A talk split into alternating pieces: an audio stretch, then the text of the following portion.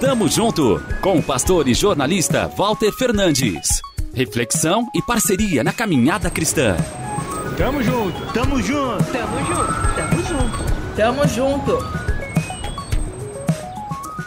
Abraão disse: Pensei que aqui não havia temor de Deus e que me matariam para ficar com minha esposa. Além disso, para dizer a verdade, ela é minha irmã por parte de pai.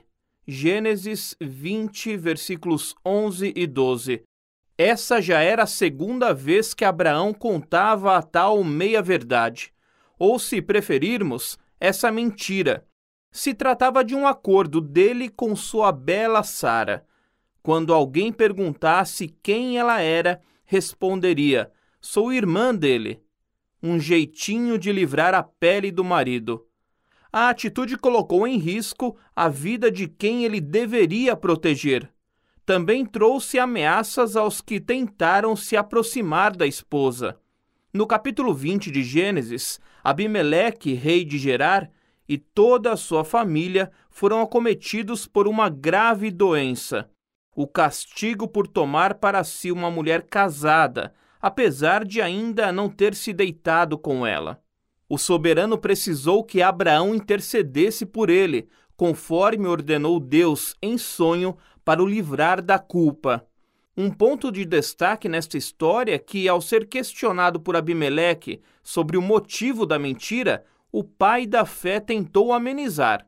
Argumentou que, para dizer a verdade, ela era sua irmã por parte de pai. Eita, desculpinha esfarrapada, igual nós fazemos tantas vezes.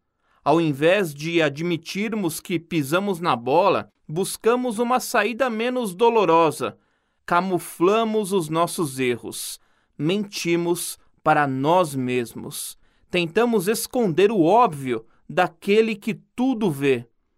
Que a gente não busque sair pela tangente. Confessemos as nossas fraquezas. Ao nosso Pai e, quando necessário, ao próximo.